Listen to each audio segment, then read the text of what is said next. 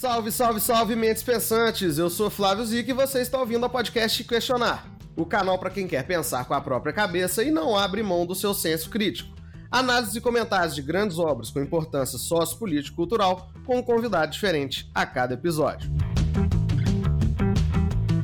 Sejam muito bem-vindos ao episódio número 8.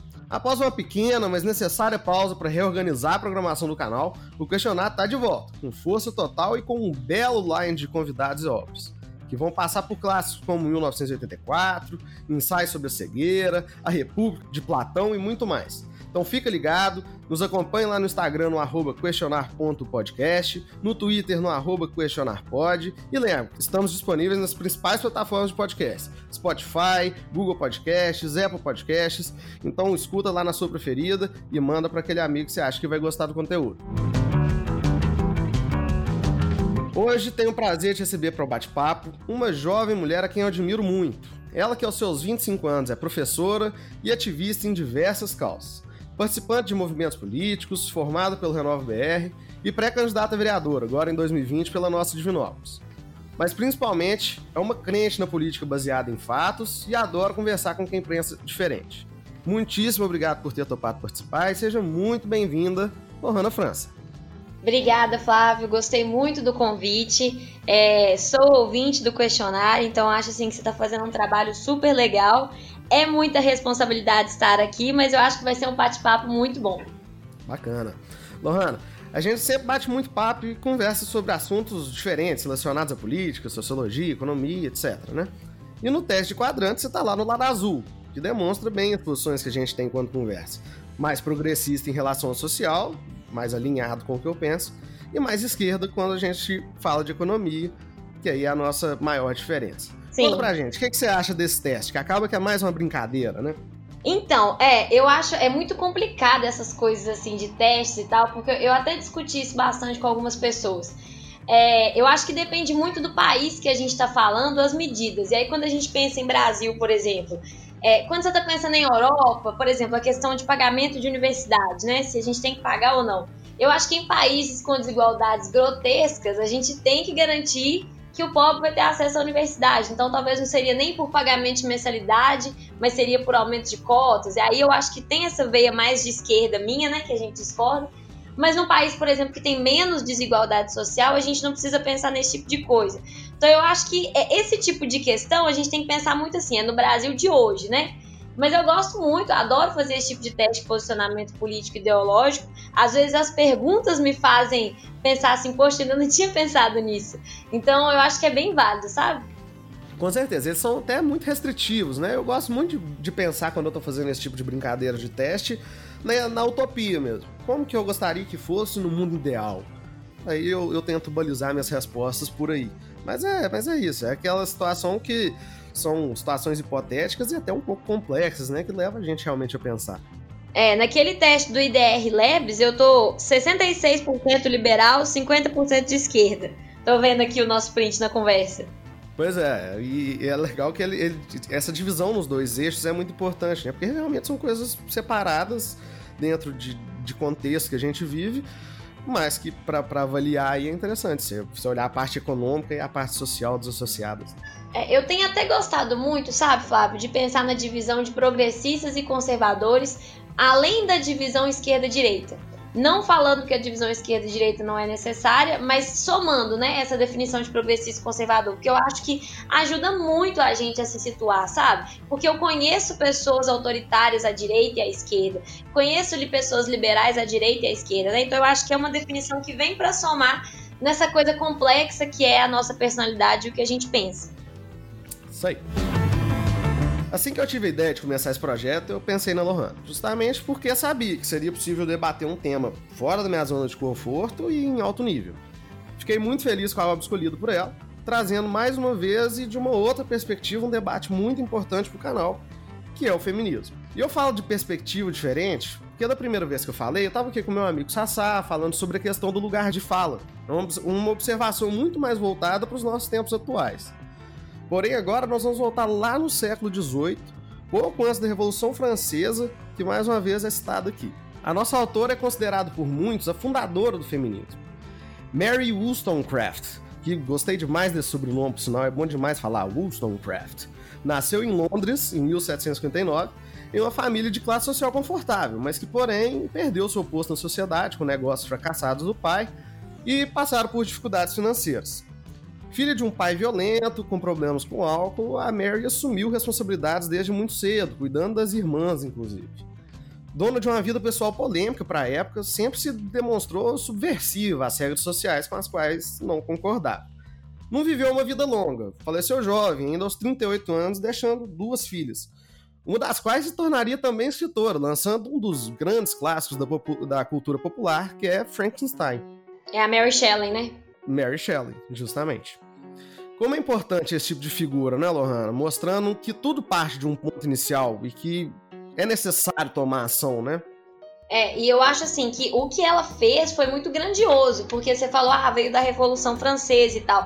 Mas a Mary, ela se manifesta contra um documento que já era considerado o auge do, do progressismo e da Idade das Luzes, né? Ela vai bater de frente com a Constituição Francesa de 91, 1791, né? Porque como assim você está falando de humanidade não inclui gênero, não inclui mulher como cidadã, né? Então é muito importante uma figura como essa, dar aquele, como a dela, dá aquele pontapé inicial que sem ele ninguém começa, né? Justamente. Vamos então ao livro de hoje. É considerada a principal obra dessa escritora e foi publicada lá em 1792, sendo justamente uma resposta à Constituição Francesa de 1791. Porque ela basicamente não colocava mulheres na condição de cidadãs. Era simples assim. Estamos falando de reivindicação dos direitos da mulher. Aquela que pode ser basicamente a primeira obra feminista da história, que influenciou e continua influenciando o movimento, tendo sido influência direta para figuras como Simone de Beauvoir. Um detalhe interessante é que já antes desse livro havia uma reivindicação do direito dos homens, lançado por ela em 1790 contra Edmund Burke, que naquele momento defendia a monarquia, indo contra tudo que ele falava antes.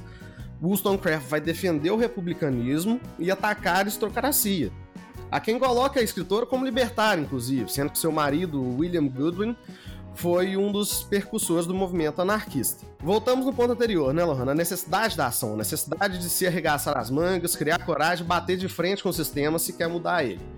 Eu admiro muito quem tem essa capacidade e você é uma dessas pessoas. Então queria aproveitar para tirar um minutinho aqui para falar sobre você você contar pra gente como foi sua inserção no meio político e talvez também sobre as dificuldades que você encontra nesse caminho, sendo mulher e, além disso, muito jovem.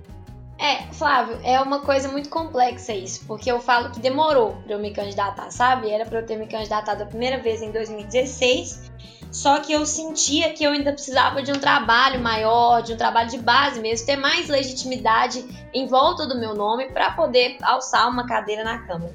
Mas essa questão de, de gostar de política sempre me acompanhou. Talvez porque eu tenho o privilégio da minha família gostar muito de político, apesar de política, apesar de ninguém estar na política, ninguém nunca foi candidato, nem nada disso.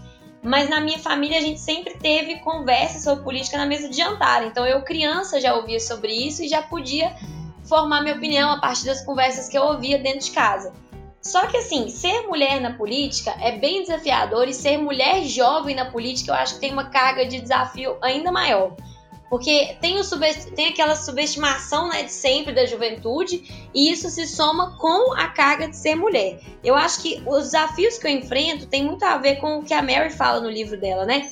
É, a mulher é como se fosse, fosse esperado que a gente tivesse no mundo para ser dócil, não questionar, ficar atento só a questões que envolvem o que é belo, o que é, sabe, da família. E a mulher que ousa falar fora dessas coisas tem alguma coisa errada com ela. E eu percebo muito isso. O ambiente político é um ambiente muito masculino. Então, até a convenção partidária aconteceu esse final de semana e todas as fotos tiradas só tinha eu de mulher. Apesar de que havia mais, havia mais mulheres lá, mas eu que apareci.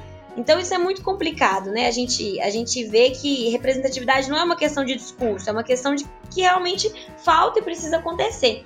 Então eu decidi entrar na política por essa questão de entender que se eu achava que tinha tanta coisa errada, eu tinha que ter alguma utilidade na solução de tudo isso por sentir que a gente precisava de mais seriedade nas análises de políticas públicas, por sentir que a coisa era feita muito na boa vontade, no achismo, no que ia agradar eleitorado e não no que realmente funcionava e tinha respeito com a coisa pública.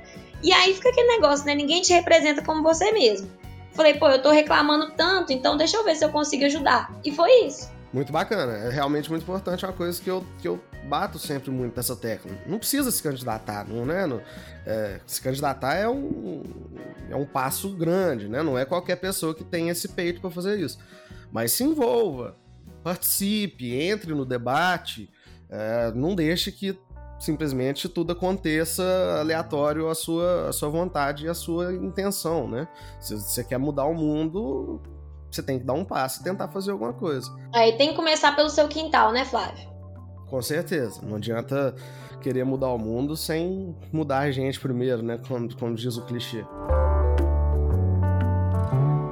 Voltando então ao livro, ela começa com uma dedicatória, em que ela fala sobre o motivo de estar escrevendo isto. Aí abre aspas. É pelo meu sexo, não por mim. Fecha aspas. E explica que clama por educação, pois só a educação pode levar à independência. E essa é a grande bênção da vida. Termina essa dedicatória pedindo que se dê mais atenção à causa, pois somente assim poderiam ser revistas as condições que se punham e ser feita justiça para metade da população. Educação realmente é a ferramenta primordial na libertação de um indivíduo.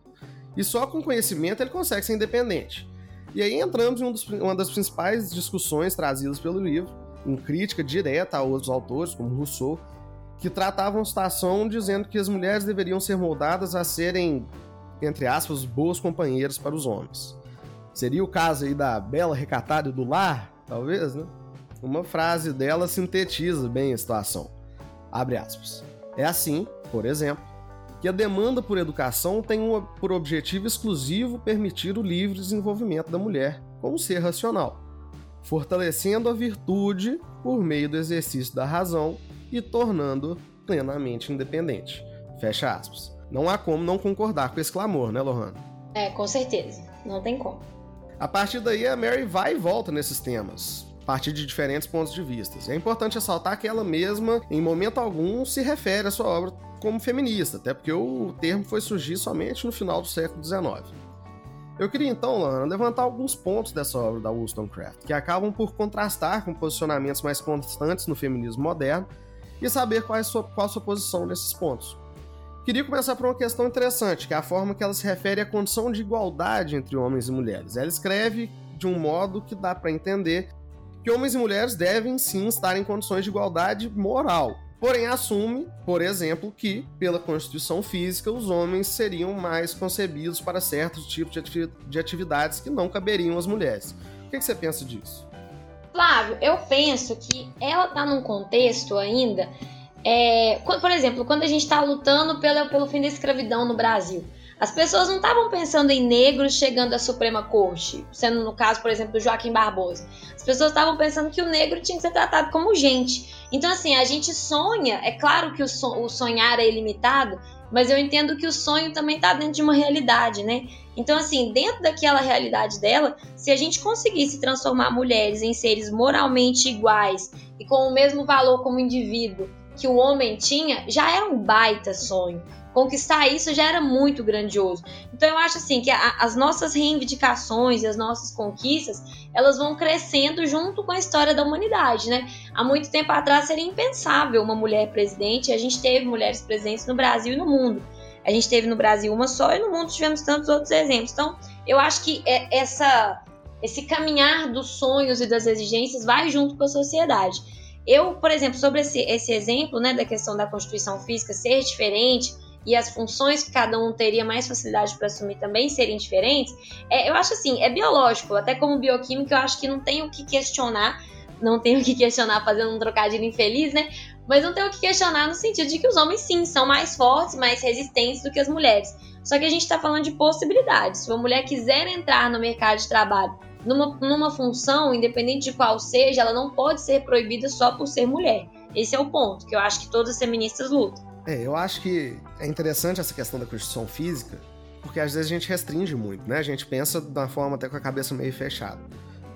Porque, beleza, né? se você pensa no é, estereótipo de homem, no estereótipo de mulher, você vai pensar que o homem é mais forte que a mulher. Mas tem homem fraco e tem mulher forte. Então, como que você limita isso? É, vamos dar um exemplo bobo. É, Vamos supor que a gente está falando de UFC. E a gente vai colocar uma mulher peso pesado para lutar com um peso pena homem. Ela vai dar um cacete do cara. É, a Graciane Barbosa contra qualquer homem. Mas é, vai dar uma surra no sujeito. Então, assim, limitar isso a pensar sexual, no, no, no sentido se, é, sexual, no sentido de sexualidade, de, de homem forte para exercer trabalho pesado, mulher fraca para exercer. Já não cabe mais também, né? Eu acho que esse raciocínio também já, já foi altamente ultrapassado. Superado. A gente estava hoje em dia. Sim, eu concordo totalmente. Um outro ponto interessante, que traz uma discussão também muito importante, é a questão da representatividade. Você até já tocou nesse ponto, né? A gente tem que entender a situação em que o livro é escrito. Né? Estamos falando um momento em que se tem basicamente zero representatividade feminina na política. Ou seja, as mulheres estão praticamente excluídas do processo. E ela traz uma reflexão muito importante que é como que as mulheres vão passar a participar desse processo e mudar essa realidade se não os permite nem que busquem educação? Se a única educação que desejam passar a elas é a doméstica? a fazer um apelo para que, que os homens ajudassem a romper essa cadeia, né? Fazendo das mulheres não melhores companheiras, mas melhores cidadãs. E aí, então ela clama para que os homens de poder levem isso em conta e abracem a causa. Como você vê isso hoje, Lohana? A evolução disso mais de dois séculos depois. Pois é, Flávio. Eu não sei se você já observou isso em casais mais velhos, mas uma técnica que toda avó assim que eu conheço usava para conhecer, convencer avô das coisas, bisavó, bisavô, era falar, pedir com jeitinho, falar as coisas com jeitinho. Eu sinto que toda vez que a, a Mary está se referindo aos homens no livro, falando com os homens, ela fala com muito jeitinho. E ela usa argumentos que são para convencer, tipo assim, Veja bem, a mulher cidadã de verdade vai ser bom inclusive para você.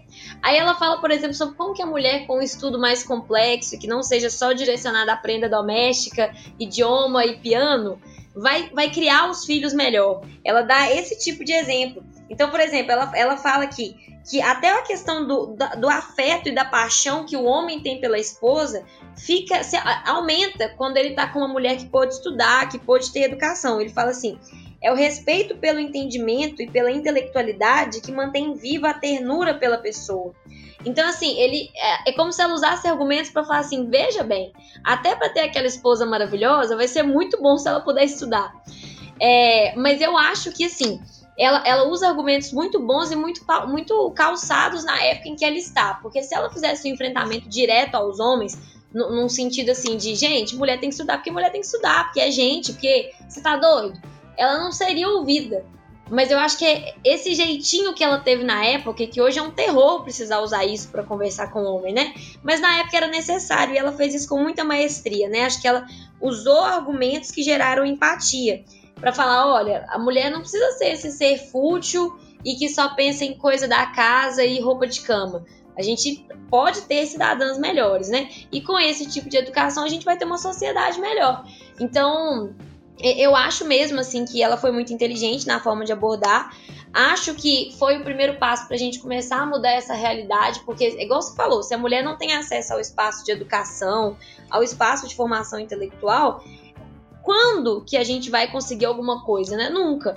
Então, foi muito importante esse primeiro passo ter sido dado dessa forma. Você acha que ela. Que, você concorda com isso que eu falei? Porque eu acho que ela foi doce na abordagem. Com certeza, com certeza. Essa questão da, da forma de levar o discurso é extremamente importante. Você tem que falar de uma forma que vai ser bem recebido num contexto desse. Você está clamando por coisas que são extremamente disruptivas. Se você falar de uma forma agressiva, se você falar de uma forma que afasta o interlocutor, a chance de sucesso é muito menor, né? Isso é uma coisa que eu falo muito até para as interações políticas de hoje em dia, porque nós estamos num contexto cada vez mais afastados dos extremos e os extremos não sabem conversar, eles só atacam, eles só xingam, eles só discutem e agridem e acusam. E isso não leva ninguém a lugar nenhum, né? Não, é muito fácil chegar à concordância partindo daí.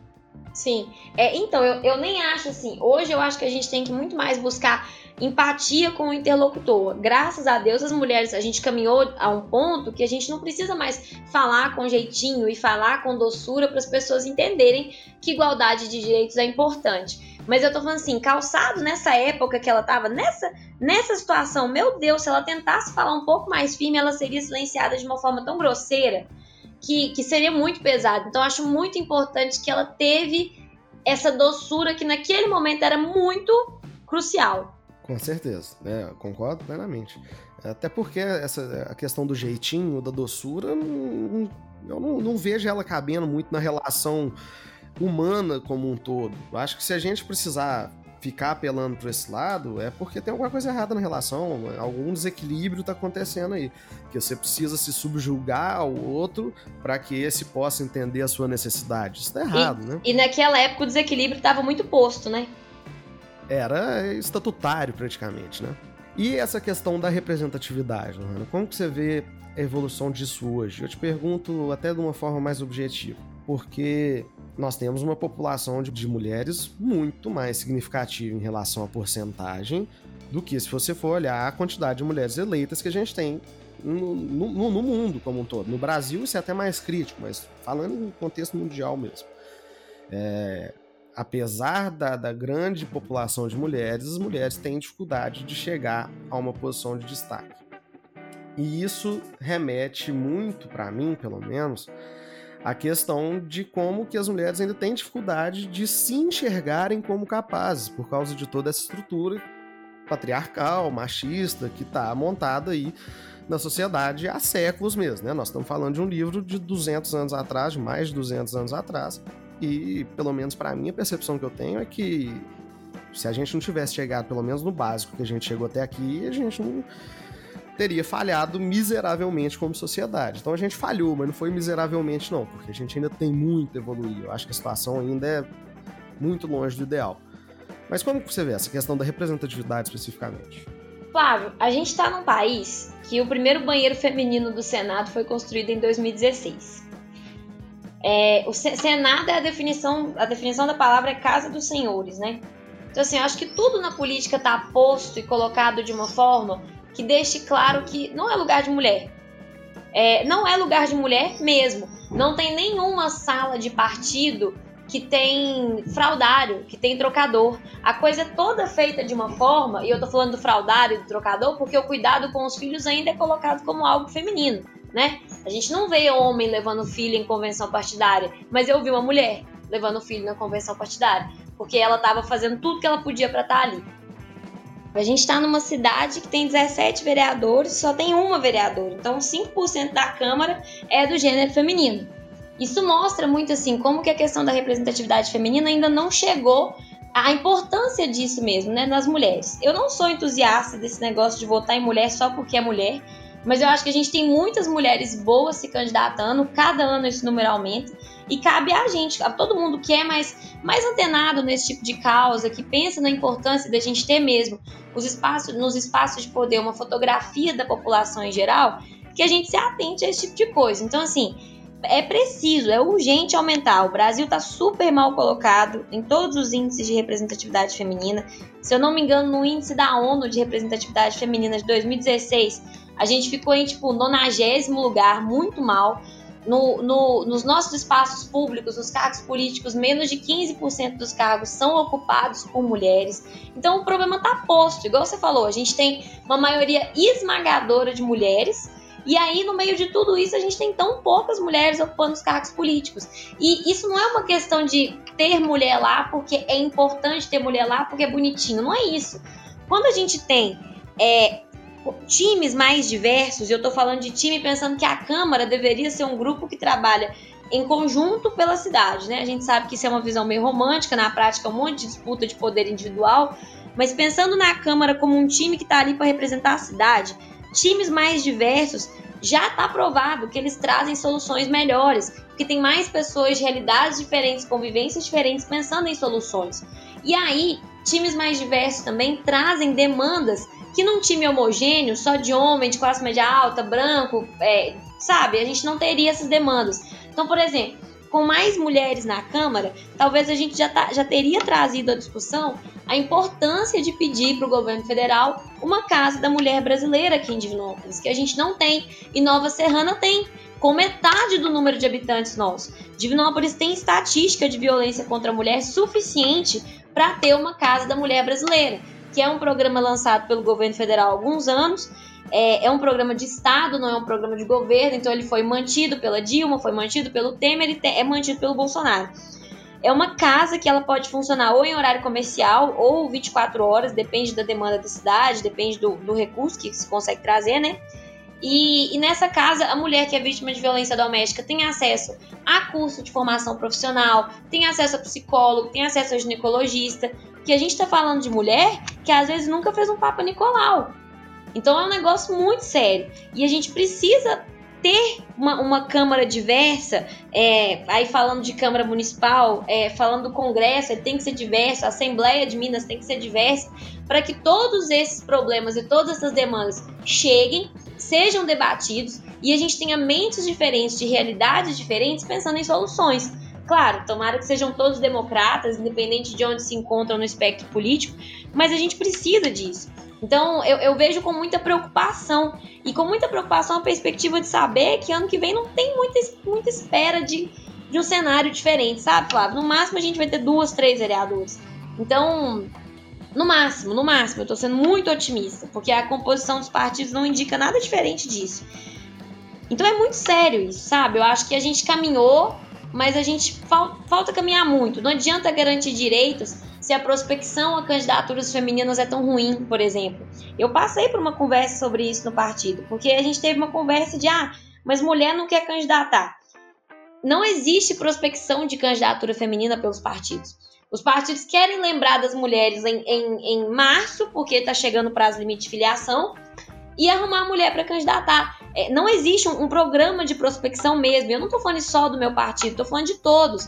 Poxa, vamos procurar aquela diretora de CEMEI que é amada pela comunidade, que foi até reeleita. Vamos procurar ela, vamos ver se ela tem interesse de participar mais ativamente da vida política. Vamos procurar aquela assistente comunitária de saúde que roda todos os três, quatro bairros aqui da região é, sul da cidade. Vamos ver se ela tem interesse de candidatar. Ela é tão querida, resolve tudo para todo mundo. Isso é uma prospecção verdadeira de candidatura feminina. É muito fácil falar que as mulheres não querem candidatar se não existe esse tipo de trabalho. Mas aí você encontra um motorista de ônibus que conhece muita gente, todo mundo fala: nossa, o seu fulano tinha que candidatar. A gente naturalizou tanto a presença dos homens na política e não pensa na das mulheres que não acontece esse tipo de reflexão.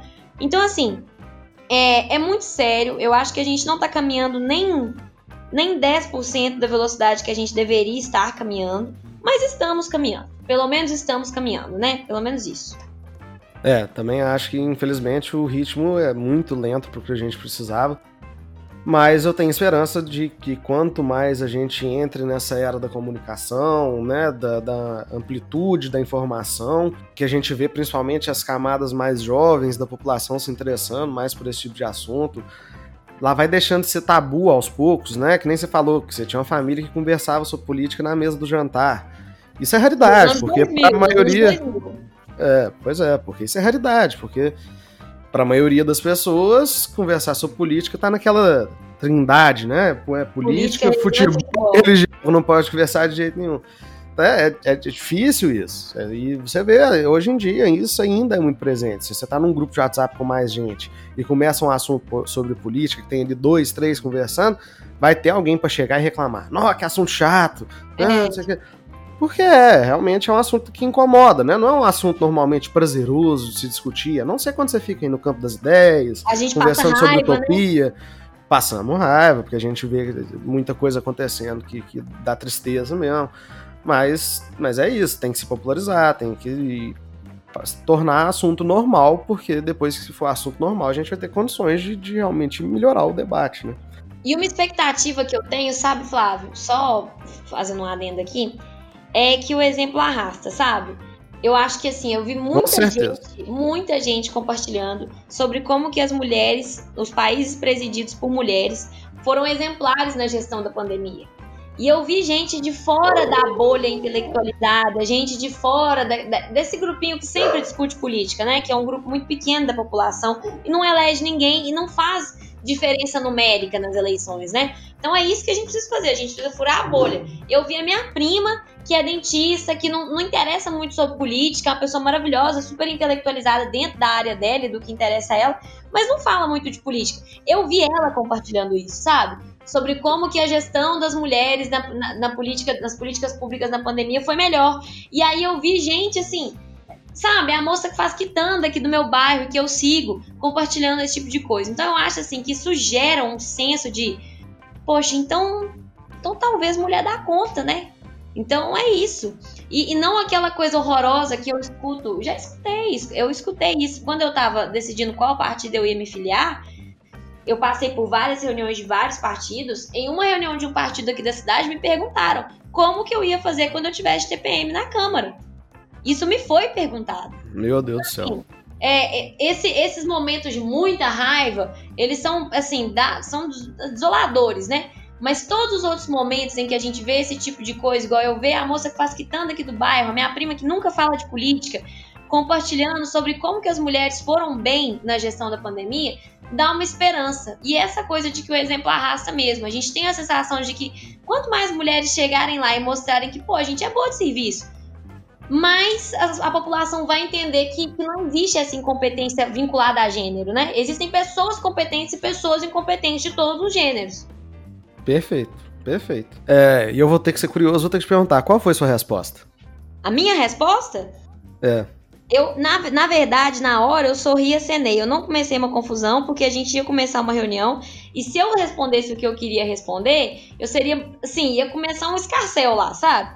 E a gente já estava começando a reunião, eu estava com uma amiga muito querida de outra cidade, que é candidata, inclusive, ela veio nessa reunião junto comigo. E aí eu fiz idiota. No final, eu conversei com o presidente do partido aqui, que inclusive é candidato a uma majoritária. Eu conversei com ele, expliquei o que aconteceu e falei que isso era definitivo para eu não me filiar. E aí ele ficou assim, para morrer, falou que tiraria o cara para eu me filiar e me sentir mais confortável. E aí eu falei assim: não e tal, mas não dá para mim não. Esse não é o tipo de espaço que eu quero construir. Ele ficou com muita raiva, depois ele falou comigo que o machismo é intrínseco a todos os partidos. É verdade, de fato, é verdade. Verdade, sim. Mas existem partidos em que o machismo é menos tolerável. E o partido que eu escolhi no final das contas, pelo menos eu nunca passei por nada desse tipo aqui na cidade. O ambiente é muito masculino e tal, mas eu nunca ouvi nenhuma piadinha, sou tratada com muito respeito, a minha voz é ouvida, é, eu sinto que as coisas que eu falo têm valor, então é isso. Que bom. É, a questão do, do, liderar, por exemplo, é uma coisa que eu acredito muito. Acho que é, as pessoas seguem muito mais atitudes do que palavras, né? E aí tem uma. uma teve um, um, debate que foi trazido à minha atenção quando eu, eu, publiquei no Instagram, né? Que a gente iria gravar, falando sobre qual livro seria. E aí uma amiga minha me mandou um, um vídeo é, falando sobre a síndrome da impostora. Não sei se você já entrou em contato com isso. Já. Mas, mas achei muito interessante, porque nesse nível aqui da conversa, quando a gente já está falando de representatividade, cargos, etc., eu acho que isso é muito interessante, porque realmente é, eu acho que isso é uma das grandes causas da representatividade ser baixa. Eu vejo que muitas mulheres não, não, não acreditam em outras mulheres, e, e, e por causa desse machismo intrínseco, tá aí é, na sociedade mesmo. E aí achar, ah, não, vou, vou votar em mulher para ser prefeita? De jeito nenhum. Não, não, dá conta, não. Isso aí é coisa para homem fazer. E quando ela tiver de TPM? E quando ela tiver de TPM, justamente. E, e se isso não fosse realidade, se isso não fosse realidade, a gente teria uma representatividade maior, você não concorda? Você não acha que se as mulheres confiassem mais nas próprias mulheres, essa representatividade aumentaria automaticamente? Eu concordo. Então, então, é um trabalho muito importante se fazer também, né? Se, se, levar a mulher a confiança de que ela pode, de que ela é capaz, de que ela é consegue fazer o que ela quiser. Gente, e só indicando aqui para vocês, o vídeo que a Débora, minha amiga, me indicou, foi uma fala da Rafa Brits pro TEDx de São Paulo, É, se procurar no YouTube Rafa Brits, Síndrome da Impostora, ou Rafa Brits, TEDx São Paulo, é, deve ser bem fácil de, de achar o vídeo. E é um vídeo curto, de, de acho que 13 minutos, e vale a pena uh, assistir e entender essa mensagem, até porque ela não se restringe somente a mulheres. É uma coisa que pode, pode se rebater sobre qualquer um, porque nada mais é do que você ter dúvidas sobre a sua própria competência, você chegar num ponto alto e falar, putz, o que, que eu tô fazendo aqui? Não era pra eu estar aqui não. Qualquer momento alguém vai descobrir que me colocaram aqui errado. E isso realmente é muito complicado, né? Para uma pessoa que se encontra ou tenta chegar a posições mais altas. Sim, sim. E é engraçado, sabe, Flávio, porque no Brasil nós só temos quatro municípios de grande porte, com mais de 250 mil habitantes, é, que têm prefeitas. E desses dois municípios, desses quatro municípios, dois eu acompanho bem de perto o trabalho das prefeitas. Um deles é Caruaru, a Raquel Lira, você conhece? Não, não. É, então, a gente tem em Caruaru a Raquel Lira e a outra é a Tereza Surita, que é prefeita lá em Boa Vista. Eu acompanho muito de perto o trabalho delas. E as duas agora estão indo para reeleição com assim, quase 80% de aprovação da população. É, fazendo, elas estão entrando numa pré-campanha de basicamente mostrar tudo que elas fizeram.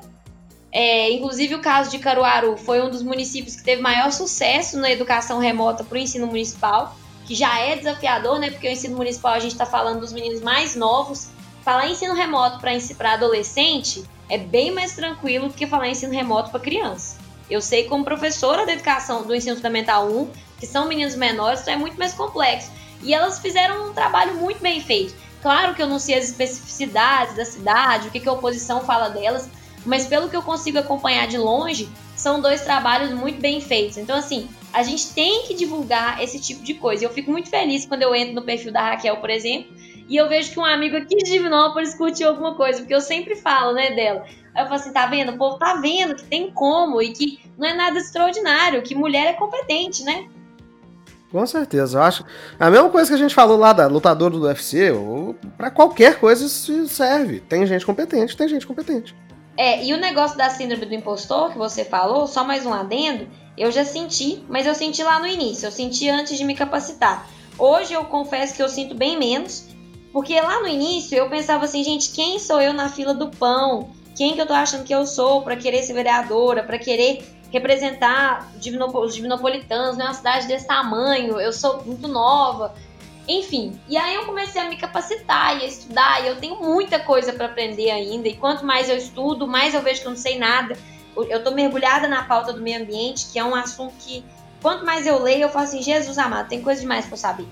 E, e aí eu começo a ler, ler, ler, ler, ler, mas eu penso assim, gente, eu vejo pouquíssimos pré-candidatos que estão nesse nível de dedicação e de conhecimento do tanto que eles não sabem, que é o meu caso. Eu sei o tanto que eu não sei, então eu preciso estudar muito. E aí eu falo assim, poxa, eu não posso ter síndrome de impostora, mas num contexto desse em que eu sei que eu tô correndo atrás e tô trabalhando e tô estudando. Não tem como. Tem galera aí que não sabe nada, que fica prometendo que vai construir creche, sendo candidato a vereador. Como é que eu. Pô, eles que tem que sentir síndrome do impostor. E normalmente é tudo homem, Flávio. Sim, com certeza. É, até por causa do, do, do, nível que se coloca aí essa, essa galera. Principalmente aqui em Divinópolis, é, com perdão, é deplorável, né? O nível. É é, ver candidatos se capacitando como você, nesse nível que você se coloca hoje, é luz no fim do túnel, porque é muito acima da média do que a gente vê na, no geral aí da cidade. É, a gente podia fazer uma correção nos gabinetes, né? Vamos trazer mais representatividade para o gabinete, vamos colocar gente mais técnica no gabinete. E os gabinetes, via de regra, Flávio, são. Isso se repete, né? Para quem está escutando a gente é de outras cidades, aí tá pensando assim, poxa, mas eu não, nem sei nada de Divinópolis e se repete na Assembleia e se repete no Congresso Nacional. Os gabinetes são muito mais colocados de, de homens que trouxeram votos para o eleito do que de pessoas técnicas e diversas. Homem, é. mulher, pessoa com deficiência, gay, não, não, enfim. A Mary não ficou muito satisfeita com esse trabalho, né? Ela dizia que precisava ser rápida para acompanhar os acontecimentos da época ali e que lançaria um segundo volume, aprofundando mais essas discussões, porém faleceu antes.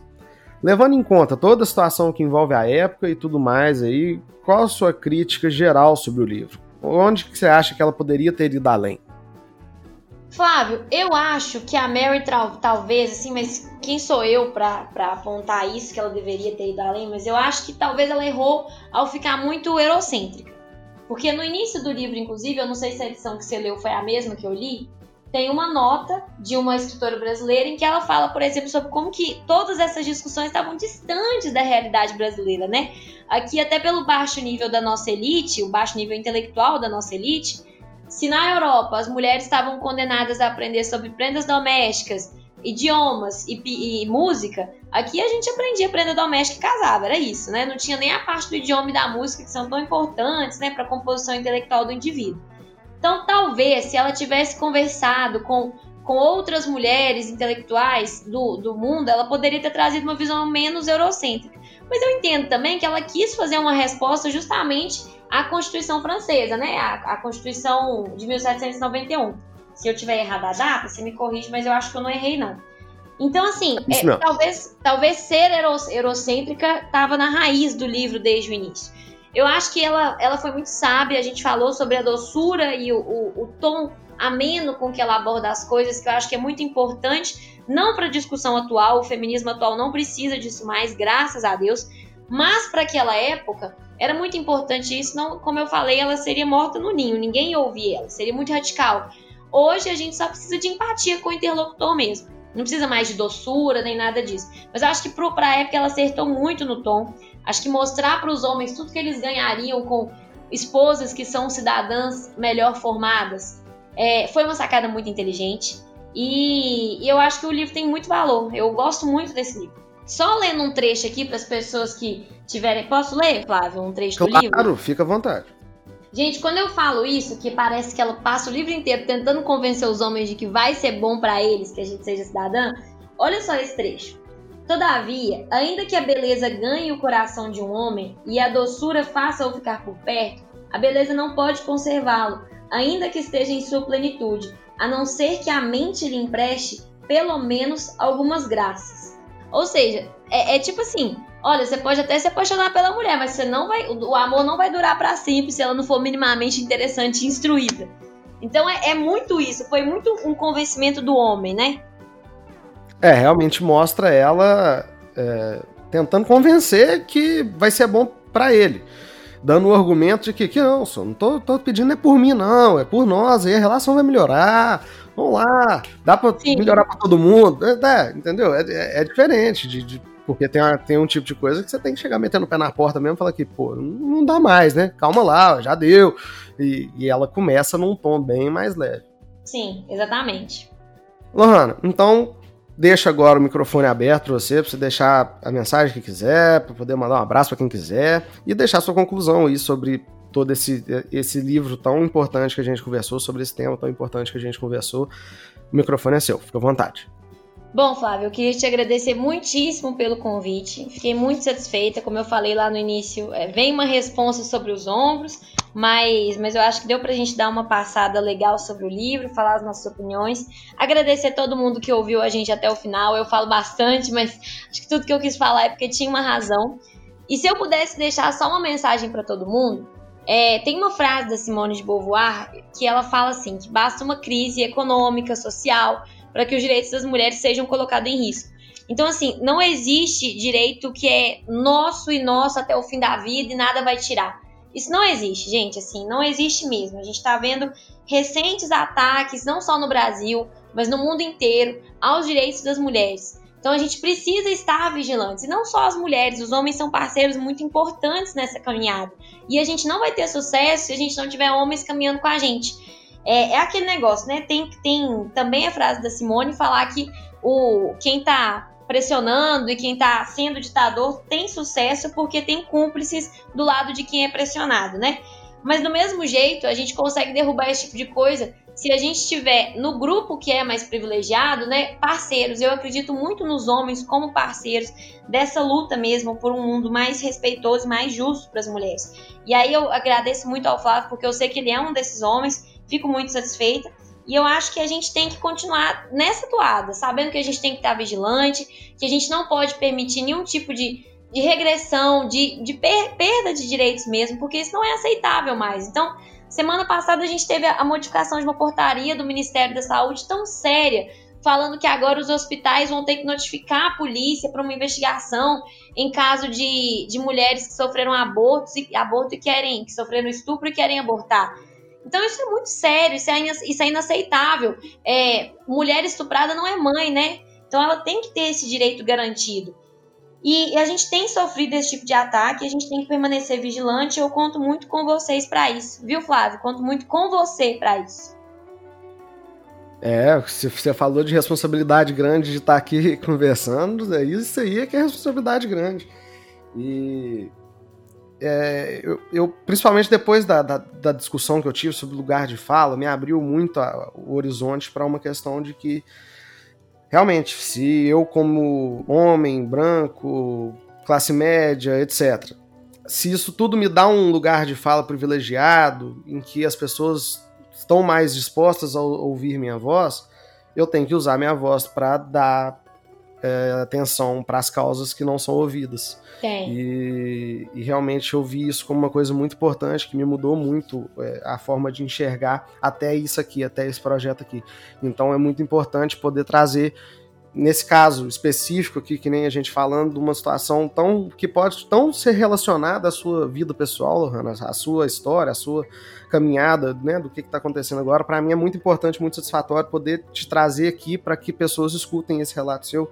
E talvez isso deu alguma implicaçãozinha no pensamento e que abra o olho um pouquinho para uma situação que é tão importante, que a gente precisa pensar tanto, porque é, eu, eu tenho. Eu, eu já conversei com você, inclusive, sobre isso, que eu tenho muito é, medo desse tipo de pauta quando ela é levada muito para o lado do, do, do radicalismo, do, do, coletivismo, etc. A gente acaba se perdendo muito nessa, nessa, nesse tipo de discussão, porque você leva para um lado em que cria mais resistência, as pessoas têm mais dificuldade de aceitar aquilo ali.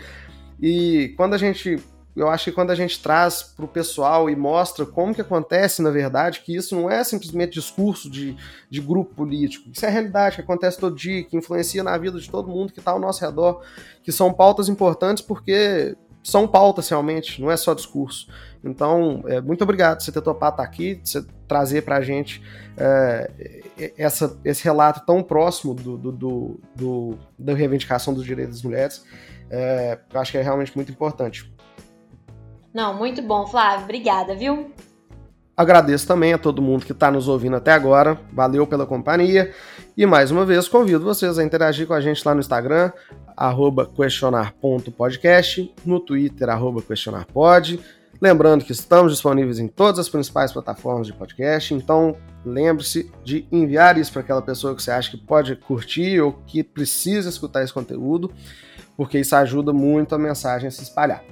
Então, mais uma vez, muito obrigado. Esse foi o oitavo episódio do Questionar. Tchau, tchau!